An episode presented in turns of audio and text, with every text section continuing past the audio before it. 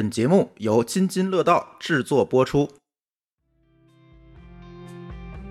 编码人生上线一年来送礼了。过去的一年，我们收获了很多朋友们的关注，也希望未来可以继续给大家呈现更多更精彩的内容。所以我们在声网社区的播客页面上线了一个互动的留言入口，希望大家积极参与，留下你的声音，告诉我们你希望听到哪位嘉宾跟我们一起唠嗑，或者想听哪方面的内容。具体参与方式，大家可以点击 Show Note 里面的声网开发者社区的链接，进入播客页面，再点击留言送礼按钮，参与表单填写。成功填写问卷后，即可参与活动。如果你使用的播客客户端看不到 Show Note，也可以关注我们的微信公众号“津津乐道播客”，关注后回复“声网”两个字，也可以获得参与链接。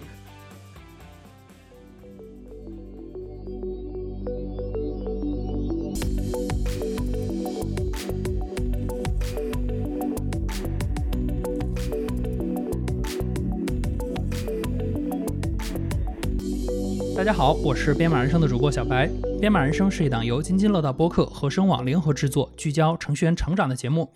今天呢，是我们的一期串台节目，是编码人生与后互联网时代的乱谈以及 Crosscast China 的串台节目。同时呢，我们本期节目也是首届技术播客月的活动节目之一。那么大家呢，可以在各大的直播平台上能够找到我们的合作伙伴、合作社区来去展示的直播节目。那么今天呢，是我们的一期串台节目，当然不能只是我说话，我们也请我们的有台的主播们来给大家打个招呼。那么首先呢，我们请我的老朋友，也是咱们社区的老朋友庄表伟庄老师来跟大家打个招呼。哎，大家好，我是庄标伟，也是呃开源社的理事。嗯，这一次呢，我代表的是这个后互联网时代的乱谈的主播之一，来跟大家一起聊天。好的，那除了庄老师以外呢，是我的另外一位老朋友王伟老师。那王伟老师呢，作为一个学者，在开源上投入了非常多的精力来做研究，真的是让人很佩服。那王老师也跟大家打个招呼吧。Hello，大家好，我今天也是代表后互联网时代来和大家一起来聊。王老师的这个自我介绍是非常的简短啊。那么接下来呢，我们请今天唯一的一个美女小雅，来自 Crosscast China 的小雅同学来跟大家去介绍一下她自己以及 Crosscast China 这一期节目。大家好，我是小雅，然后我现在是华东师范大学在读的一名学生，然后啊、呃我是代表 Chaoscast 这个主播来嗯、呃参加我们这个串台节目。好的，然后呢，我们现在前面的废话，我们的这个吟唱已经结束了。那接下来我们来回到我们今天节目的正题啊。那今天的正题呢是我选的，我们在前面的两期呢，分别在后互联网时代的乱谈以及以及 Chaoscast China 的节目当中呢，我们分别聊了呃开源也好，还有协作也好这样的一些话题。那么今天呢，我们来聊一聊内容创作，因为说起内容创作，我们今天录节目的四位主播也好，嘉宾也好，其实我们都有自己的一个创作的历史。而我们所有人当中啊，我其实最佩服的还是庄老师，因为庄老师呢，他做内容创作，他和我们不一样。比如说，可能啊、不管是王老师也好，我也好，小雅也好，我们其实我们很多时候都是自己写，但庄老师不一样，庄老师是真能带着别人一起写。我印象最深的就是一九年刚认识庄老师的时候，庄老师偶尔会在朋友圈发他儿子写的博客，我当时就特别震惊，我这玩意儿还能忽悠自己孩子进来写，庄老师太厉害了。所以呢，我也想先请庄老师来跟我们去介绍一下庄老师做内容创作的这个历史。好，我刚才其实已经在跟小白在讨论，说我们到底从哪一段算起，到底是从有互联网开始算起，还是互联网之前也算？啊，小白说，那你再往前说，那这个就就早了，就要找到小学四五年级的时候，那个时候就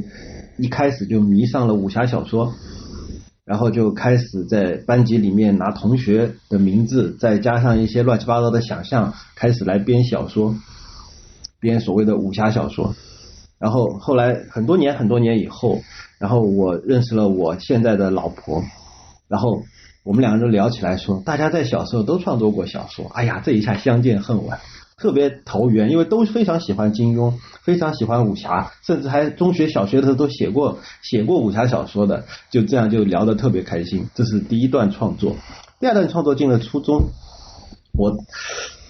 那段时间特别沉迷于相声。然后就有一次就就跟我两另外一个同学就联合起来编了一个编了一段相声，然后在节目上表演。但是你可以想象到，那绝对仅仅就只是尬聊，就是两个人在台上把把那段写讲讲出来就结束。但是也算是少有的这个相声创作家表演的经历，具体内容完全忘记了，只记得下面没几个人笑的。呃，所以这些全都跳过，直到最后就呃有了互联网之后呢，就开始呃触网，因为那时候是我九七年大学毕业嘛，然后九八年进公司，呃九九七年底就进公司，然后那家公司是少有的，当时就已经非常早的接入互联网，而且是拉了专线的公司，是上网效果特别好。然后呢，我当时就上了那个网易的 BBS，那个时候还是纯粹的那个那种用呃字符界面。上网的那种 Telnet 的 BBS，然后呢，我们我就在 BBS 里面写东西，也看东西。因为当时我在我在大学里的时候，也我也是读华东师范大学的。当时我我们大学有一个教哲学的老师，特别擅长讲哲学方面的东西，然后我就入了这个坑。然后呢，在这个网易 BBS 作为版主，然后也写了很多的内容，这是一类创作。再往后。有了博客之后，可以毫不夸张的说，我几乎所有你听说过的博客平台，我全都注册过，每一个都上去注册一个名字，然后写一个 Hello World，有些写的多一点，有些写的少一点。写的最多的一个博客平台是 MSN 的 Space，就当时是有那个 MSN 的 Message 上，在上一期我们聊的时候，也也聊到过，我们用 MSN。然后，因为 MSN 跟那个博客空间是绑定的，只要我写了一篇新的博客，我自己所有 MSN 上的好友就能看到，所以我就会在那个上面写博客。再后面的话呢，还有很长一段时间是泡另外一个 BBS，最开始是叫 Java I，后来改名叫 ITI，然后我就在那个上面写一些技术的文章。从那个时候呢，就。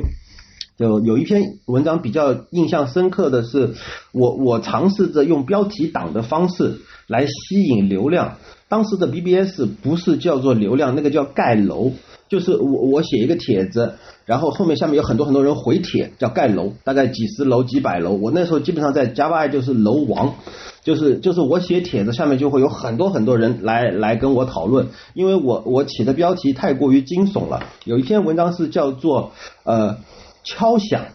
，O O 就面向对象，敲响 O O 时代的丧钟。就我我大概的意思就是说，面向对象这事情快完了，就我我来敲响它的丧钟。接下来你们往下看，然后我那篇文章的开头第一段这么写的，呃，恭喜你打开这篇文章，下面请请记一下你现在看这篇文章的时间，这对你来说是你的人生当中的重要时刻。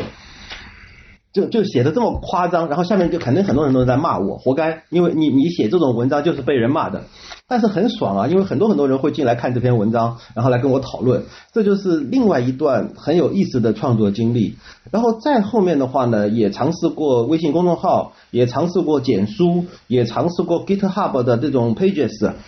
还有自己也搭过 WordPress，然后现在我的主力的 blog 的话呢，还是 GitHub 的 Pages。然后我我自己的那个还买了个域名，就是装表伟点 com，也还在，只不过呢，就很少在那个上面用 WordPress 来写博客了，基本上还是 GitHub Pages 会比较方便一些。其实简书也用过，因为我我之前忽悠我儿子写博客就是在简书，因为简书是可以接受打赏的，所以他就觉得嘿写点文章还能赚钱，还挺开心的，所以还写了一些。但是到后面他呃初中后面再到高中就实在忙不过来了，所以就不写了。大概就先介绍到这。OK，其实刚才我在听的时候，我就一直在做笔记。为什么呢？庄老师这个经历啊，实在是太丰富了。我仔细数了一下，你看我们创作是什么？我们创作是直抒胸臆，我们是说我们自己的这个对于世界的理解。庄老师不一样，庄老师是小学就开始写小说，然后呢，早早就结了缘，早早就恋上了，早恋生庄老师，对吧？听着听着，我又发现了一个新的重点。张老师当然听了说，他九七年进公司，大家都知道我是九零后，小野也是九零后。我哪年出生的？我九六年出生的。我一岁的时候，庄老师已经进公司开始搬砖了，对吧？对，庄老师还在搬砖，我也在搬砖。他比我多搬了这么二十多年，感觉就是原地踏步，还在搬砖。啊，那肯定不一样。庄老师呢，搬出了一些非常高级的砖。嗯嗯嗯，现在庄老师的这个社区的影响力还是非常厉害的，我们也要来去借助庄老师来为我们的节目，对吧？带带流量，带带这个直播的这个大家的关注。那刚刚呢，其实庄老师提到了非常多的内容形态，包括早期的这种论坛。特别是庄老师一开始说说上 Telenet 的这个论坛，对吧？早期的飞多网，然后到包括后面的 MSN，然后再到后面的微信公众号、简书、GitHub Space，呃，GitHub 的 Pages，还有 WordPress 等等这一系列，其实大部分呢都是同一种内容创作的形式，就是文字。当然，其实，在最近这几年呢，我们会发现说有很多新的内容创作的形态。不过这个东西呢，我们先不着急说。我们听完庄老师的故事，我们接下来来听一下。王老师的故事，王老师，你要不要跟大家来分享一下你是怎么去做内容创作的？我们跟庄老师比起来，那就是差得太远了。庄老师一听就是老司机了。对我们这边创作更多的是最开始是被动的，对吧？各种读书呀，对，因为我们对。我我那会儿跟小雅一样，其实是要去写论文呀，对吧？这是创作的比较多的。对，那我这块比较主动的，其实是大概是一六年的时候，对，当时开始写那个呃微信公众号，对，微信公众号开始比较流行嘛。对，因为在学校里面，对，又是开始去传播一些和正好是那个大数据热，对，那也开始去做一些大数据相关的一些通识课。对，所以就写了几年的那个微信公众号。对，那后来呢，就是碰到庄老师了，对不对？投身开源，对，那就是更加。其实现在就是带着实验室开始一起，对，主要是基于像 GitHub 呀，对，去做一些创作，对，包括我们最近其实也翻译了几本书，对，前面也做了一些课程的字幕的一些一些翻译，对，这些也是嗯一起来去来去做的。对，现在呢，其实因为嗯像这种内容输出的这种方式和渠道还是挺多的，对，而且呢，我们自己觉得还是一个呃蛮不错的。对，因为现在我们基本上不太去写太多的那种技术类的，当然除了那个专业的，特别是要要拿学位的以外，对，现在我们其实还是蛮愿意去写一些嗯通俗类的一些东西，对，包括一些科普的一些啊，对，那这些其实还是还是挺好的，对，就是用开源的方式去去做开源的这种知识的这种传播，对，嗯。我我我就先说这多吧。好的，谢谢王老师来分享他的经历啊。其实如果大家对于开源有关注，那我相信你一定或多或少都听过王老师他们在做的这个 GitHub 的全域的数据分析。那么如果大家对于王老师他们的项目非常感兴趣，也可以在 GitHub 上去搜 HyperTrans。那这是一个对 GitHub 进行数据分析的项目，也很欢迎大家参与到其中去参与贡献，对吧？那么前面呢，我们的这个两位啊前辈给我们介绍了他们过去的一些创作形式。但其实呢，我比较遗憾的是，两位其实都没有提到一些更新鲜的，对吧？那比如说，接下来可能小雅能够给我们提供一些更加新鲜的一些，可能像庄老师在他看来可能都不算不太算创作的这样的一些场景，或者说他已经忘掉的这些场景。那我们请小雅来给大家去分享一下他自己是。怎么去做内容创作，或者说他都经历过哪些啊创作的形态也好呀，或者是这样的一个阶段也好。好，其实今天晚上的这个我们这个主题分享，我本来觉得我是有点惭愧的，因为我一直觉得，就我自己来说，呃，就是与其说是一个内容创作者，其实我一直以来都比较更像是一个呃吸收者。怎么说呢？就是可能比起去写一篇文章、写一篇博客，我可能。更想去读书，但我觉得可能这个比较直接的一个原因也是比较懒了，因为呃，你做这个创造型的工作，肯定是没有你去做一些直接去呃，就是这种阅读型的，就可以去嗯读一些，就是或者去看一些电影啊，这种已经帮你创作好的东西更快乐。呃，但是如果我们把这个题材，就是嗯，就也不局限于在这个互联网时期的这些创创作，就是。嗯，限的比较宽泛一点的话，其实我就想到，也是回溯了，嗯，很早期的时候，呃，就是应该是从刚刚庄老师从小学的时候开始开始开始说的，然后那我也是小学的时候，当然那个时候更多是呃家长啊会就帮助你去养成这方面的习惯，就是会让你每天都写日记啊。不过我这个日记的习惯呢，倒是一直保留到了高中，甚至到大学的时候，就是也是会去纸质的写日记啊。然后我觉得这个也是一个内容创作的一个形式吧。然后包括庄庄老师刚刚说的那个写小说，对，是的，我感觉这个可能是不管是哪个年代，就是你在十几岁的时候都会或多或少经历的一个阶段。啊，当然我们那个时候写的也不一定是武侠小说啦，反正就是那个时候会读挺多的，嗯，可能我们就大人会说是一些显书的东西，然后你在那个时候去，呃，当然我现在说的是文字型的创作啊，呃，就是可能跟刚刚两位老师提到的也都，呃，就是还是局限在这个文字题材的，就是，呃，我刚刚说到是那个。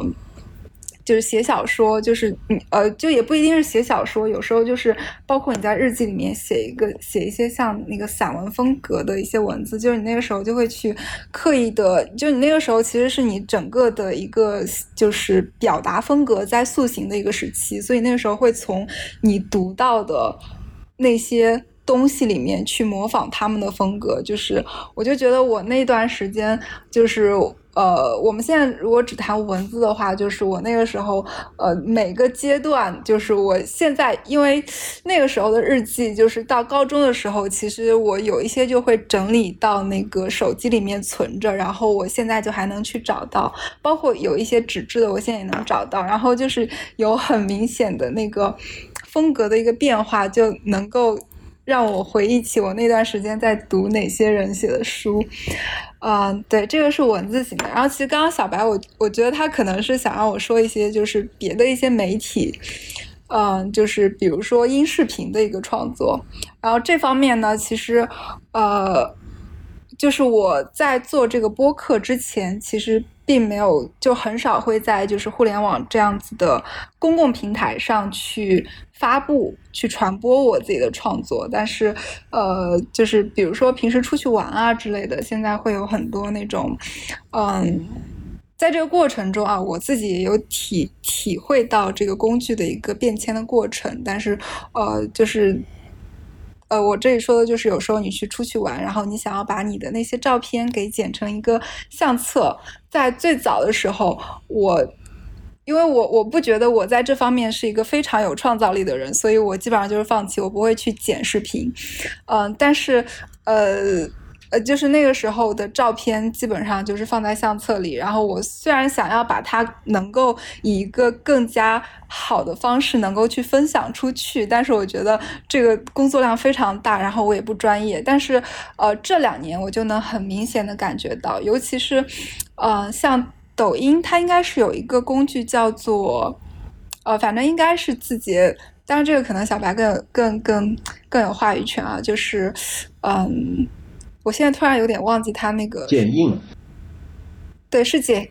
剪映嘛，就它会提供非常多的那种模板，然后包括背景音乐都是真的就是那个傻瓜式的，你就只要把你的照片导进去，因为现在就是很多的手机它还支持那个 live photo，就是你不一定要拍很长的视频，但是你每个那个照片本身都是会有个几秒的那个时间的，嗯，就是那个，然后就是这种呃一个几秒钟的，就是前后的一个片段，然后你拍照的时候就是已经是这样子。帮你保存好了，然后你这个时候你去呃套一些模板，然后去剪辑之后，你的整个就是你的一个像有点像 vlog 一样的那个旅行日志就会，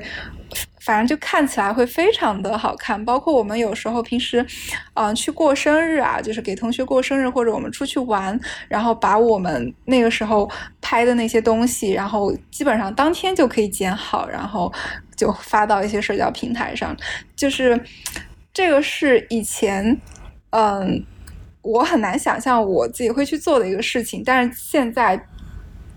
就基本上，包括这个事情，它也会反向的去鼓励我在出去玩，在和朋友聚会的时候多去拍照，多去拍视频，因为这个我在在以前，嗯，可能是。在本科的时候，我还持有这样子的一个态度，就是你出去玩的时候，眼睛才是最重要的。你我就不喜欢拍照，我就觉得我拍照的时候，我就把我的时间给浪费在，就是还是在从摄像头里面，或者在从屏幕里面去看这些东西。但是我现在就变得非常喜欢记录，因为你记录完之后，你就把它们嗯整理成一个就是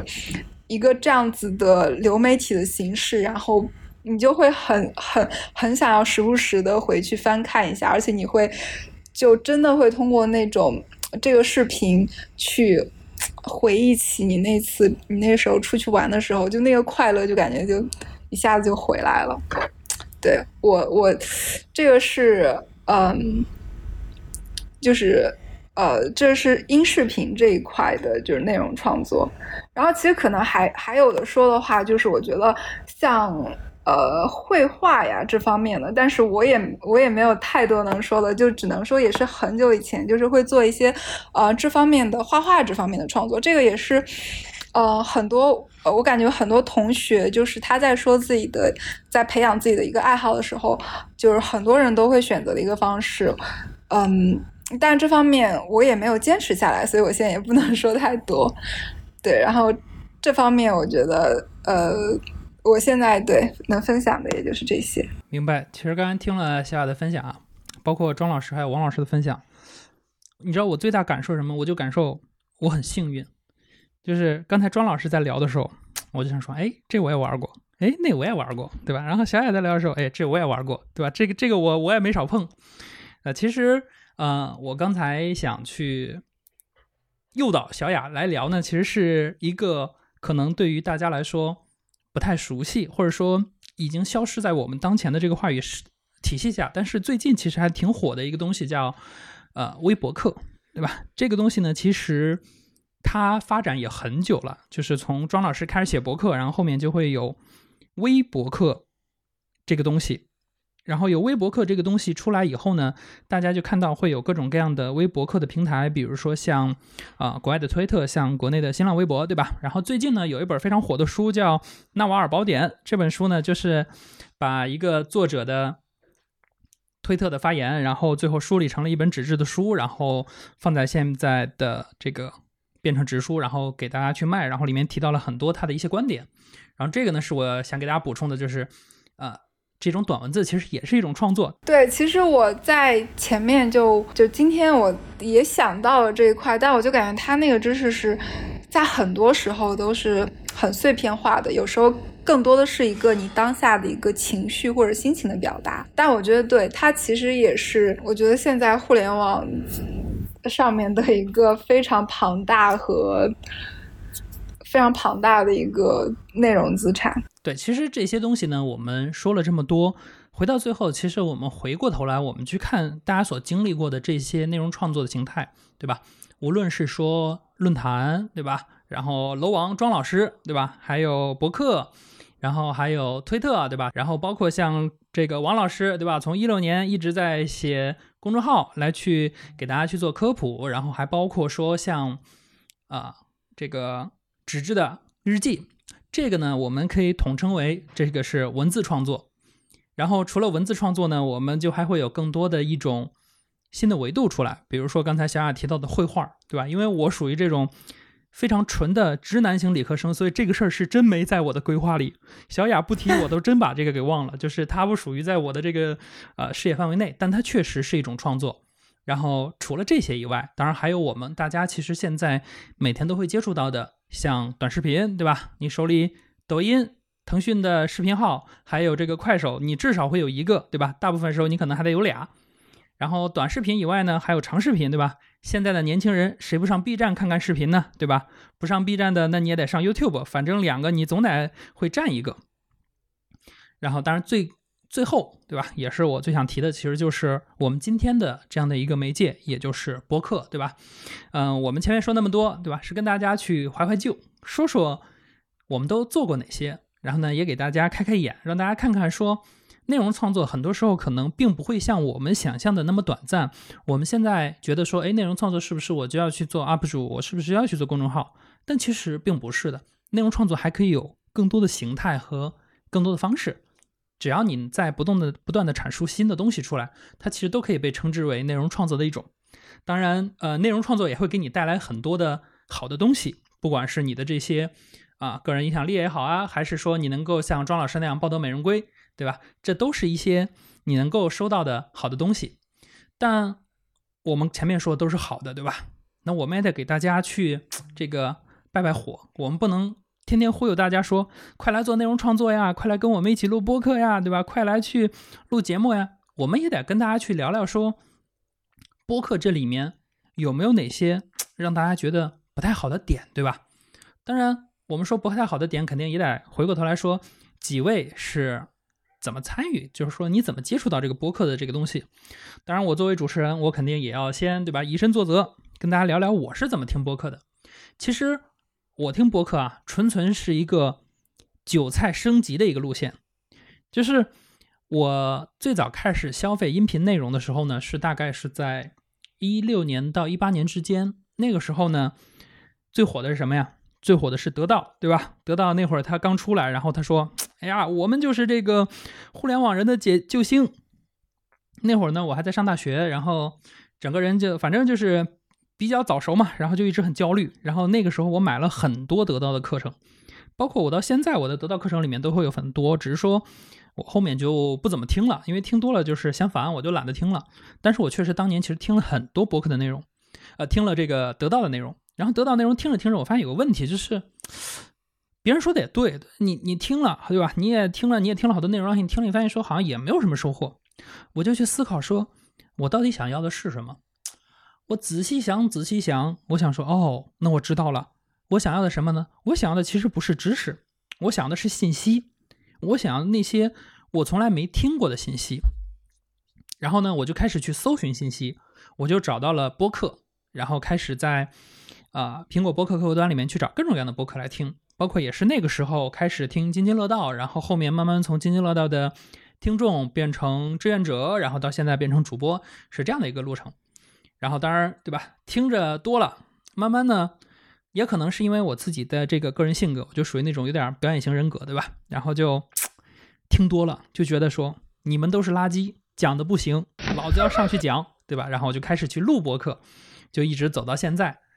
那这是我接触播客的一个历程，对吧？从这个韭菜到现在呢，慢慢变成了一个主播。那接下来。看庄老师对吧？一直跃跃欲试，想要发言。庄老师来跟大家去讲讲你和播客的故事呗。我其实主要是上下班开车会听很多东西，一开始就听小说嘛，就是装一个这种呃图书阅读的客户端，然后会听小说。但小说不算播客，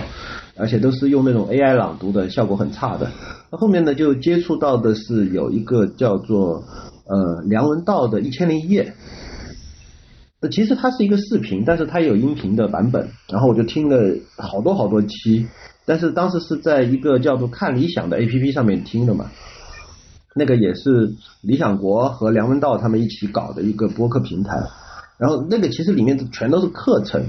就是呃，然后听完了一千零一夜，然后就开始听那个从中国出发的全球史，一共有六季，每一季就是几十个小时，然后就这样子听，到现在我在这边。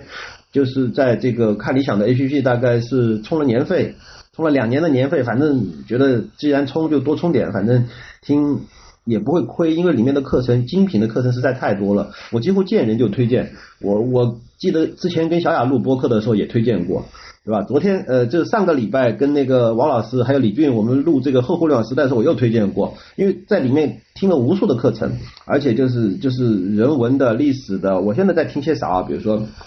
那个讲张爱玲的，讲鲁迅的，讲俄罗斯文学的，讲经济学的，讲这个呃历史的，讲呃比较比较政治学的，讲这种这个互联网上怎么样吵架的，讲法律的都会听。我基本上会在上面听无数的这种呃我我喜欢的这些主播的音频节目，还有中国古代经典啊。讲钱穆啊，这都都在听，一直一直在听，基本上就是说每天听个半小时到一小时，甚至还会更多，大概是这样。但是录播课恰恰是一个另一个机缘巧合，就是我之前从来没想过我会去做播客，我最多就参与别人节目，跟别人聊天就行了，我做什么节目，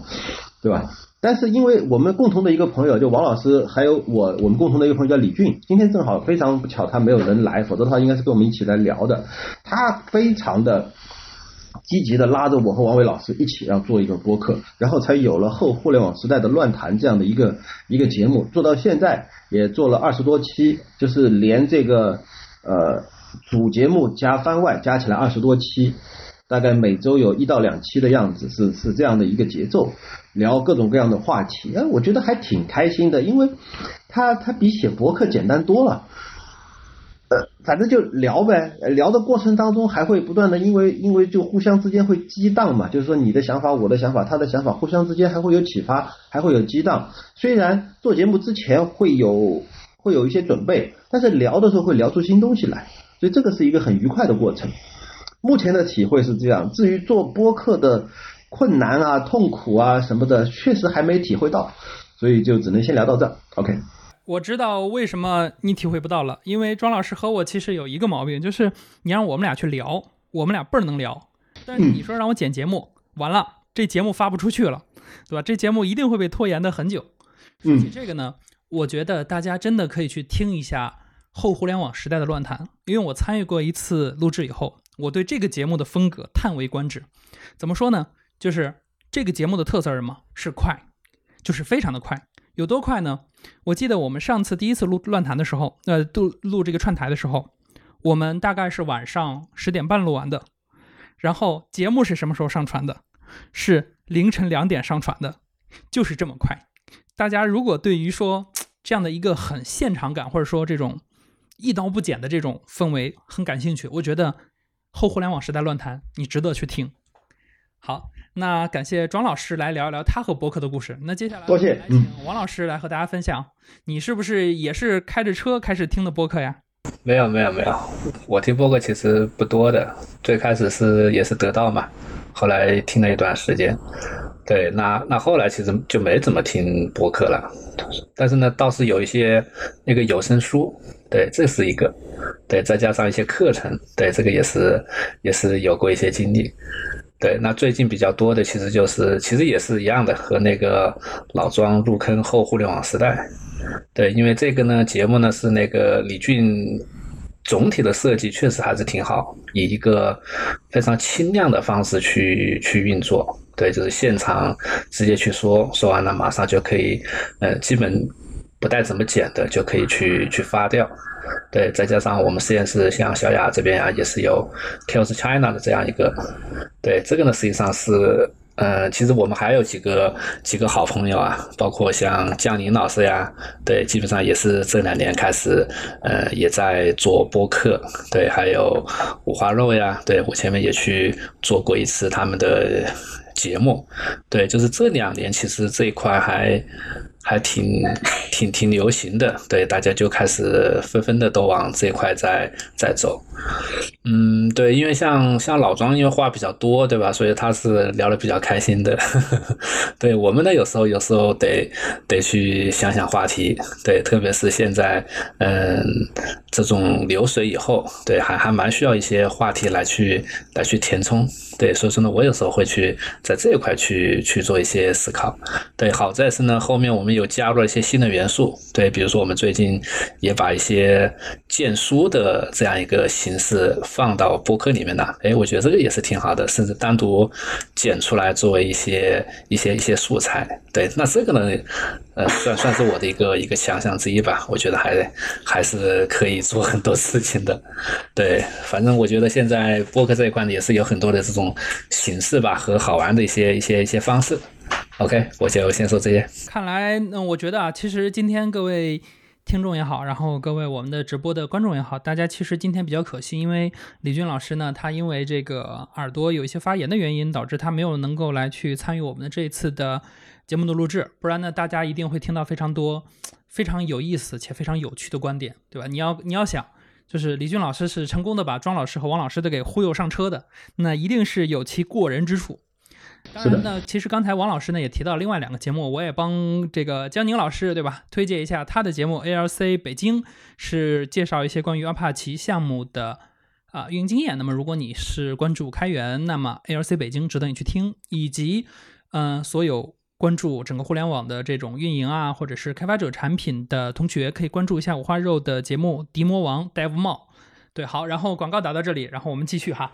刚才呢，其实我们会听到，对吧？庄老师是得到开始，然后哦不对，庄老师是从那个呃看理想开始，对，然后呢，王老师呢是得到开始，我是得到开始，然后呢，我们三个人呢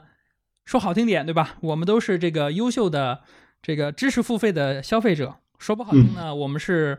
三根老韭菜，对吧？那接下来看看这个还未走出校园的小雅同学，他又是怎么去接触到播客这样的一个介质，以及最后他是怎么自己走上了录播客的这样一条道路？嗯，其实我刚刚也又回忆了一下，然后我觉得我要我最早接触这种就是音，这个算是在该怎么说呢？就是这方面的啊，应该是我觉得应该大家都都有，但现在好像有点式微了的一个形式，就是车载 FM。我不知道现在还有没有，因为我先，嗯，就是那应该是初中的时候，就是每天上下学是爸妈来接，然后路上就会听那个 FM 那，然后那那几个就是有几个频道就做的非常好，非常有意思，然后就是基本上是瞎聊天吧，会讲一些笑话呀，然后呃可能也在穿插着一些路况的这个。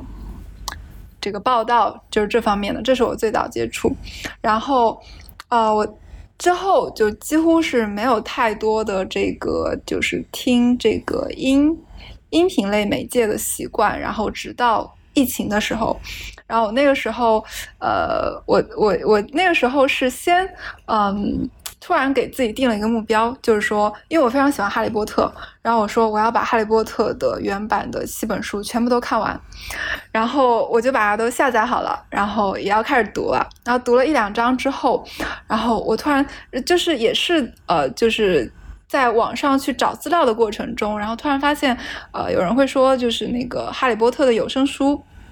它是那个英国，因为《哈利波特》就。太经典了嘛，因为我不知道这个对不对，但是我记得忘了以前在哪里听听说过，它至少是英国销量最高的一本书，我不确定是不是全世界。然后，所以它会有非常好的资源，就是英国非常老牌的演员去，呃，把这个书给。读，所以那个资源是非常好的。然后我就是找到了这个资源之后，然后因为我觉得就是那个时候听，我就觉得，哎，你看我现在可以做一些别的事情，或者我有时候出去散步啊，因为疫情那个时候非常无聊嘛，就是说我有时候出去散步，或者我有时候做做家务啊什么的，我就，嗯。又又在听书，而且顺便还学了英语，然后我就从那个时候，嗯，因为这七本书听完真的是基本上那段时间，再加上它真的非常的引人入胜嘛。因为在这之前，我只有在小学的时候读过原版，然后看过电影，但其实电影是漏掉了非常多的细节的。就是这个是在你看书的时候，当然这个扯远了啊。但是那段时间，但是我非常的快乐，就是我基本上只要是做一些，嗯，就是可以。同时就是三心二意，就可以那个同时去做的事情的时候，我就一定会去听它。然后就那段时间应该是养成了我很喜欢走在路上啊，就是很喜欢去听这方面的呃东西的一个习惯。然后这是从有声书开始的，然后那个习惯就一直保持在现在。包括有时候我会睡不着之前，我也会去，要么是有声书，要么是现在就是听一些播客节目去，呃，就是在入睡前我会听这些东西。然后我是怎么接触到播客呢？嗯，其实我觉得这方面呢，跟小白没有太多的不同，就也是，呃，我最初接触的那种播客是知识获取型的，或者说是信息获取型的，嗯，是，呃，其实就是 Chaos Cast，当然不是 Chaos Cast China，就是我在那个时候，呃，接触 Chaos 开源社区，然后它也是在疫情之间，呃，期间，呃，我觉得。就是很多开源，包括技术类的播客，很多都是在那段时间开始，呃，发起繁荣的。然后，呃，然后那个时候我参与社区之后，然后他们有这个播客，然后我也就听，然后再加上，呃。就是我在参加了他们的那个夏令营之后，他们会邀请每一个参加了这种 mentorship 的学生都去做一期嘉宾，嘉宾。然后这是我呃参加的第一期，而且那是我参加第一期播客，然后他居然还是一个英文播客，那个对我当时的我压力是非常大的。首先，我因为我并不是一个像小白这样子的一个社牛，就是我其实对于嗯，就是做一些公共演讲或者说这种做客嘉宾之前，我都还是要准备一下。所以那嗯，那是我参加第一次播客，然后它是又是一个英文播客，我是全程是把那个稿子完整的写好了的，然后。对，这是第一次，然后后来又参加过，应该是一次，应该是有两次，一次是，嗯，就是在这个过程中，嗯，呃。就是有很深入的参与 Chaos，然后包括呃这个 Chaos 这边的本土社区，就是在参与一直在组织，然后呃他就呃邀请了我，包括另外几个本土社区非常活跃的几位老师，就是我们又做了一期嘉宾，专门讲了一个这个中国社区。后来又有一期是那个啊，就是每年结束的时候都会有一个呃回顾今年的这个所有的节目的这样一期，然后那个是有。大概社区里面十个人左右，十多个人，然后这样做了两三期之后，啊，就是去参与了两三期之后，然后那个播客的主理人，呃，叫 Georg，然后他就，嗯，应该就是在我们在讲我们的这个中国社区的那一期结束之后，他就问我们说，你们有没有兴趣做几期中文的播客？对，其实这个是一个主要的出发点，这个是种子，然后，嗯，对，这个就是我。做这个播客的一个，嗯，最初的时候埋下这个想法的这个最初的那个故事，然后，呃，刚刚就是张老师和王老师都说，其实你们在这个过程中是没有。就目前感觉还没有遇到什么困难，这里我可能，但我不知道我们是现在说还是等一下可以再，我就觉得这一块我是很有的聊，就是在我要发起这个播客之前，我就感觉压力非常大，就觉得要做好多事情。对，我觉得小雅你可以说出来，然后呢，让两位老师听一听播客最后，让他们感受一下他们的岁月静好是李俊老师帮他们负重前行。对的，对的，对的。这里其实呃。包括我上一期就是呃，也是我们串台到那边的时候，然后看了李俊老师他们那那个速度，对我也是完全的被惊艳到了。然后这个真的是我觉得挺值得学习的。就是我们最新的一期，就是 Chaos Cast 最新的一期是讲那个几个学生参与夏令营的经历，然后我就效仿了一下，就是录完之后就一刀没剪，呃，除了中间有一个那个小 bug。啊，那个地方剪掉了，别的全部都没修，就直接发布了。然后，呃，但是这里要讲到我最初要开始的时候，呃，先是跟社区那边的人说，因为我们这相当于是一个，嗯，就是一个系列，就是一个分支，一个播客分支。然后要发起这个项目之前，嗯，他呃，就是本来的这个主理人，就是国外那一档 Chaos Cast，然后他就给了我一个文档，然后就是列了一下。他们那个时候要开始这整个播客的过程中有哪些呃准备工作，就是有这样的一些 checklist 可以供我参考。然后那个是一个非常丰富的文档，就是它是一个呃结构也非常工整。然后它是写了它这个播客的嗯就是目标，然后呃就是整个目标，然后包括整个流程，就是呃你在想要去邀请嗯呃就是也也有一个这样子的像是追踪文档，这个都是我。在前面几期都有在维护的，就是，呃，你要去，呃，就这个文档，其实它还是挺有用的，就是，呃，每一期你想要邀请哪些嘉宾，然后每个每一期呢，就是嘉宾确定下来之后，然后你就可以再开一个新的文档，就像今天就是小白这样子，那个飞书那个文档就是那样子的形式，就是里面包含了你大概的一个大纲，然后你预期录制的时间、预期发布的时间等等，然后你这样。呃，是一个计划，然后计划完之后就是录，然后录完之后就是去追踪，它现在是剪辑好了，还是说，嗯，在剪辑中，然后剪辑完之后呢，再找，呃，就是现在是一个文案是一个什么状态？就是我们一开始是做的非常的详尽，就是，呃，希望把那个里面的一些具体的时间节点都能够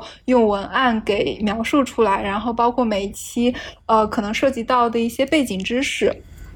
啊，所以说我在一开始要做这个之前，我就找了王老师，我说王老师，如果我想做这个播客，但是我得找几个人帮我一起，就是做运营或者剪辑的工作。然后这个，嗯，其实也跟我一开始想要做这期播客的另外一个目标，就是我那个时候其实是就是接触到了，就是在研究这方就是定性研究，就我读了几篇论文，然后发现很多的研究成果是通过你去访谈之后得到的这些定性数据，然后你去做一些主题分析，啊、就是结合你自己的专家经验得到的。然后我就觉得，也许播客可以成为一个，嗯。我同时去访谈的一个输出的渠道和去推动的一个渠道，然后这也就导致了我那个风格和流程会在一开始我会把它设计得非常繁琐，包括我在每一期在最做最初的结构设计的时候都会很很头疼，包括我在做选题的时候，因为我期望这个东西能够做一个嗯。就是一个相对很规整的，包括我对它能有一个比较严格内容，能有一个严格把控的一个这样子的内容输出。然后我呃也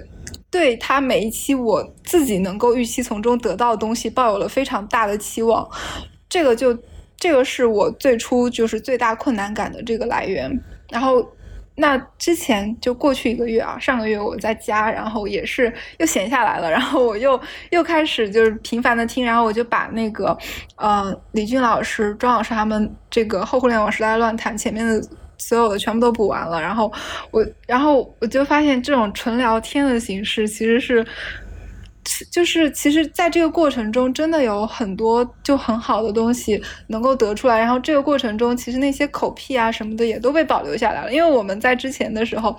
呃，是呃，有时候我们那个学弟去剪，有时候我自己剪，我就想把所有的那个口癖都给剪下来。但这个过程中，其实对听的人未必有那么的友好，包括你自己也非常的花时间。这个真的，你要想修口癖的话，是真的非常的耗心神。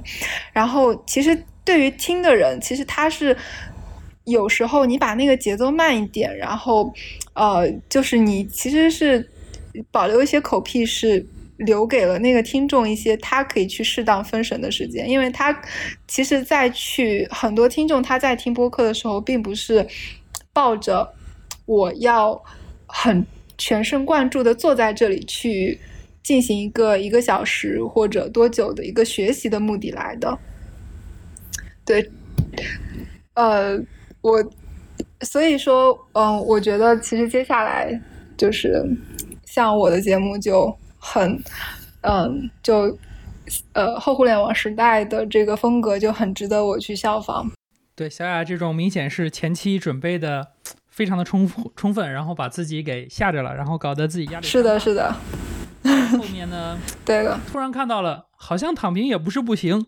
那为什么不躺呢？干脆就躺一躺。对，而且真的可以做的非常有趣。对，其实，嗯，特别是你刚才你提到口癖这个事儿，就是我马上就想到了，我们其实前面不是在做说文字创作吗？在我们写文章的时候，我们常常会讲究说，我们的文章应该是段落有致的。我们为什么要段落有致？我们是为了让大家能够留出一个空间去喘息，不然给你一页纸上面满密密麻麻全是字，你可整个人头都大了。那其实就像我们录播客也是一样的，大家说话的速度有快有慢，对吧？有的人就喜欢我得先想两秒，然后再去说；有的人可能就像我这样，对吧？上来我张嘴就来。那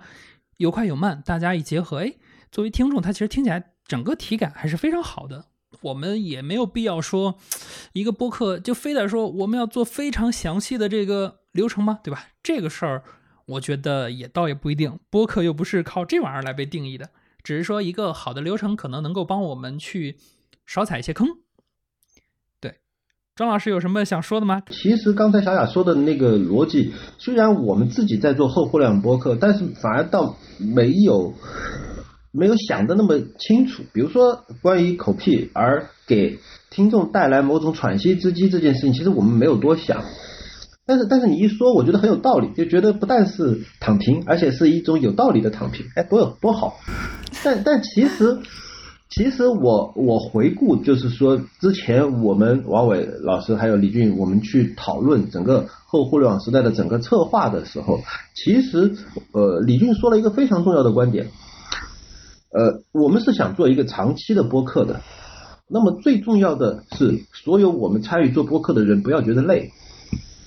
那么我们就聊得很开心，因为本来就已经是很关系很好的朋友，在一起聊天完全没问题。我们是不是愿意每个礼拜就聊这么一两个小时？如果每次每个礼拜这样聊一两个小时，大家都不但不觉得累，还觉得挺开心，这件事情就能做做得长久。那那我稍微再引申一点，就是整个播客的过程当中，你是在参与其中，你在聊天。如果你的全副精神都在去考虑内容、节奏、语言、风格这些，而你自己反而没有投入的聊得愉快的感觉，这其实也会让你不够能够感受到快乐。其实做开源或者说做播客背后一样的，让你能够持续做下去的动力就是你觉得很开心，你才能够继续坚持的做下去。这个就是说，你你你前面的一个总结和我现在的一个总结，就是我们开始在探讨，如果我们想长期的做播客，首先先别说听众的事情，首先是自己聊的是不是很开心，然后如果正好我们的听众听的也很开心，那很好。但是如果没有，那不要紧啊，我们三个朋友或者四个朋友或者再拉随便拉几个人来聊天，本身就聊得很好，这是我们的第一收获。第二、第三收获那是运气，有运气好那就行，没运气不要紧。这是我大概的一个想法。对庄老师说的这个想法，其实我也有。对我其实怎么说，就是我记得我之前在推上发过，说我的博客快到一千篇文章了嘛。然后有些时候我在独立博客的群里去发，这个时候大家就会说：“哇，你好厉害，你都写一千篇了。”说他说：“哎，你看阮一峰老师对吧？那么厉害，也就是那么几千篇。”我说这个事儿其实大家预期不一样，对吧？大家可能会希望说自己的每一篇文章都是一个非常精品的文章，然后能够让所有人看起来都很好。我说我不是那样的人，我纯粹就是一个这种输出欲望过强的一个人，对吧？就像刚才小雅说，我是社那个社牛。然后我现在说了，我现在我那不叫社牛，我那叫社恐，社交恐怖分子。只要是个场，对吧？咱就能下来聊。对于我这样的社恐来说呢，可能更重要的是我说开心了。包括我现在为什么很喜欢出去去参与串台，就是这个原因。就是你看，我要是做主播呢，我还得去写大纲，我得写策划。但是我去当嘉宾就很简单了，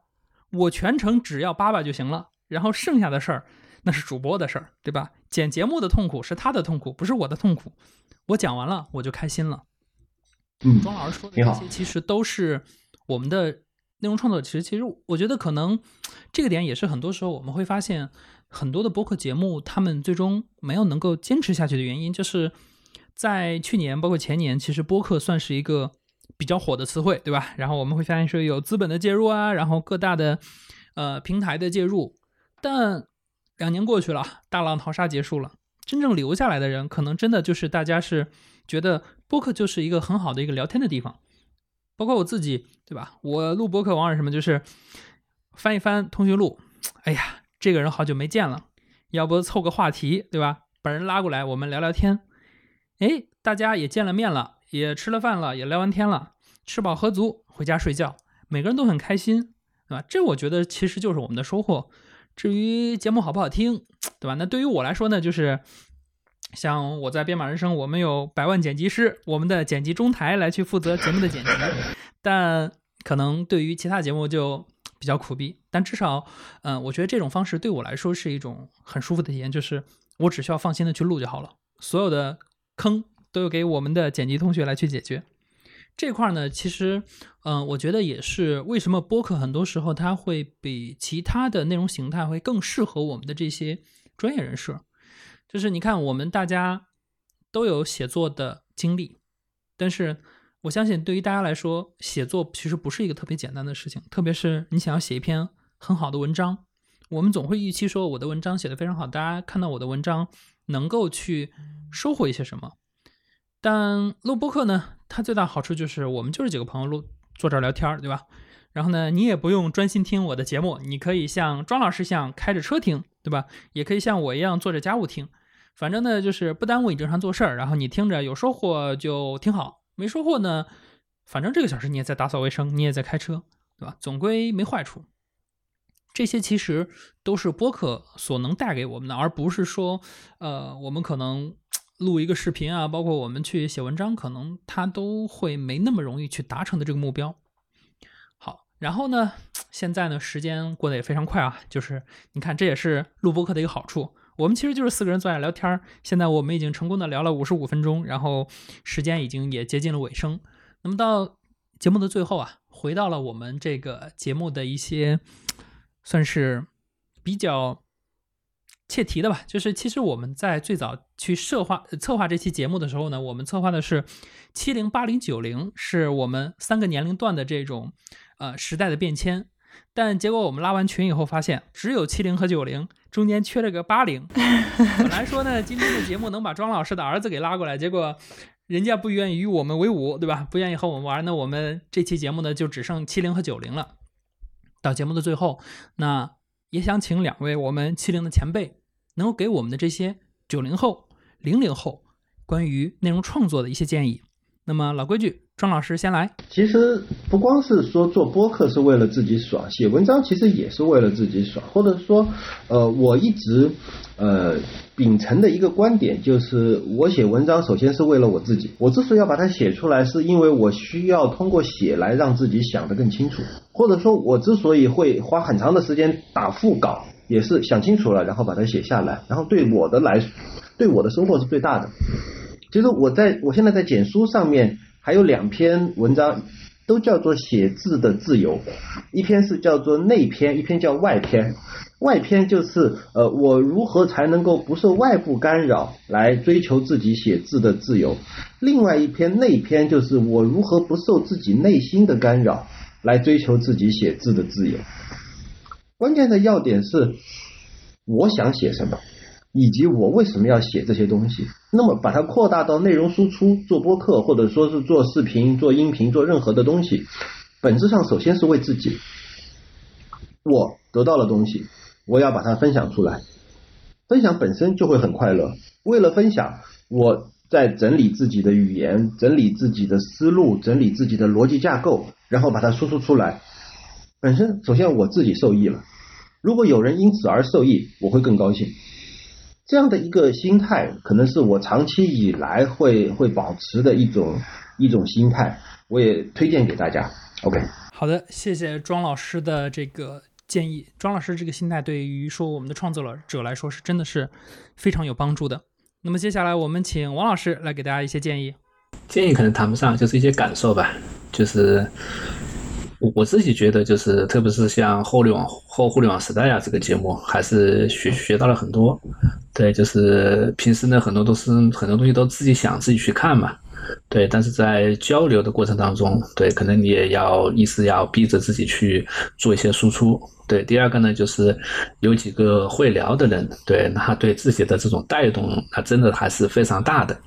对，第二个呢，其实还有一个我挺挺有一些心得的，其实就是咱们这一次的串台，这个也是让我去收获蛮大的。对，实际上对我们的后互联网时代其实有很大的启发。就是不能光是我们那三个人，对，虽然我们其实也有一些每周有一些加更，对，但是呢，我们那些加更呢，其实也是还是和我们比较接近的一些人，对吧？像那个庄老师还有李老师的一些朋友啊，对，但是呢，像小白、小雅这种，我觉得其实也是可以多去尝试，对，因为这种跨度更大的，或者是这种多样性更强的这种碰撞。对，我觉得还是，嗯，会特别有意思。对，至少我我是觉得，咱们这几次的这种，呃，联动以后。我我是看到了一些一些新的东西，对，包括像前面也提到，哎，时间过得还还挺快的呀，对吧？那那这个是是我们前面也有些嗯不一样的一些感受，而且呢也是能够感触到不同的这种时代的这些这些背后的一些一些想法，对，这个呢其实会更有意思，对，而且呢就是如果以后能够引入更加嗯多样更加多样多样性的东西，对，包括甚至这些呃一些一些国外的一些朋友啊，或者是我们。在国外的一些一些朋友，对，其实现在已经开始有一些了，对，其实我觉得这就是一个会更好玩的一些东西，对，那这些东西呢，其实都是激励着我们做播客的不断往前走的一些方方面面哈。好，我就说这些。好的，感谢王老师的这个感受的分享，也很期待大家以后呢能够多多串台，然后大家一起多多聊天，我们去分享大家所见所闻，然后我们去传递大家对于世界不同的观点和看法，这都是对于不管我们自己也好，还是对于听众也好，都是一些很有价值的输入。那我们的前辈给大家对吧说完了，那么接下来就轮到了我们的九零后同学小雅。那么现在压力给到你这边，你来给大家去聊聊，不管是建议也好，还是感受也好，还是嗯，just talk，对吧？Whatever。对我也就是嗯，谈不上建议，就是只能说是感受，就是我觉得也是今天的收获，包括最近一段时间得到的收获，就是做一个事情的，你你做一个事情的这个出发点就是很重要，你是为了做一件事。一个事情而做事情，还是因为你自己有这个需求去做这个事情，是很不一样的。然后我们像今天就聊的是这个内容输出、内容创作嘛，我感觉就是那我今天聊了文字的创作，然后有历史上有这么多优秀的书本。作品，然后还有这么多的呃影视创作，其实也是有这么多好的电影，啊，也不一定是好的电影，但是有电影，然后有一些艺术作品，有雕塑，有绘画，这些都是内容的创作。其实很多时候，啊，那些画家呀，呃，导演呀，然后作家呀，他们可能很多时候他们是出于一个表达的需求，然后同时把它给。就我觉得这个是人类就是天然有一种，呃，需要表达的的这个需求，然后，嗯，基于这个作为出发点，然后你，呃，在这个过程中其实是享受这个过程的，然后，嗯，而不是说就是可能，啊，比如说我们打工总是要打工的，搬砖总是要搬砖，就是有些事情是你不得不做的，但是，嗯。更还有一些事情是你真的是自己有这个需求要去做，然后这这些事情可能就是你会，嗯，能够坚持下来的事情，包括在这个过程中你也会很快乐。然后我就是只能说你在生活中你要尽可能多的去找到 这样子的事情。对，好的，谢谢夏夏的分享，也祝福各位听众能够找到自己真正想做的事情，并且愿意在这件事儿上。也真的在这件事儿上去投入了自己的时间和精力，然后呢，像小王子一样培养出一朵属于你自己的玫瑰。那么最后压力给到我自己，对吧？那我能给大家什么建议呢？如果说回到我自己的经历，那我唯一能给的建议就是，just do it，对吧？just write it，啊，just record it。你只需要去做，不用太 care 别人是怎么看你的，因为当你录第一篇的时候，他们说哦，这个人好差哦，对吧？当你录一百篇的时候，他们会说。哇哦，他都能录一百篇。当你写了一千篇的时候，大家会说：“牛逼，大神，你好厉害。”我们总是需要通过做一些我们自己喜欢的事情，做一些我们愿意做的事情，来去证明自己。那你唯一要做的就是去做事儿，然后证明自己。好的，那我们今天的节目到这里就结束了。感谢各位嘉宾，也感谢现在在直播现场上能够听我们四位在这里。唠唠叨叨，在这里疯狂唠嗑，然后疯狂互相调侃的这样的一档节目。那么感谢大家的时间，那我们最后跟大家一起说拜拜吧，拜拜，拜拜，拜拜，拜拜。感谢您收听本期节目。本期播客节目由津津乐道制作播出。你也可以在我们的官网 d a o 点 f m 找到我们的更多内容作品。如果您喜欢我们的节目，欢迎在微信、微博、朋友圈等社交媒体转发分享。您的分享对我们而言十分重要。如果您希望与我们互动，可以关注我们的微信公众号“津津乐道播客”，天津的津，欢乐的乐，道路的道。在关注后按提示操作即可加入我们的听友社群。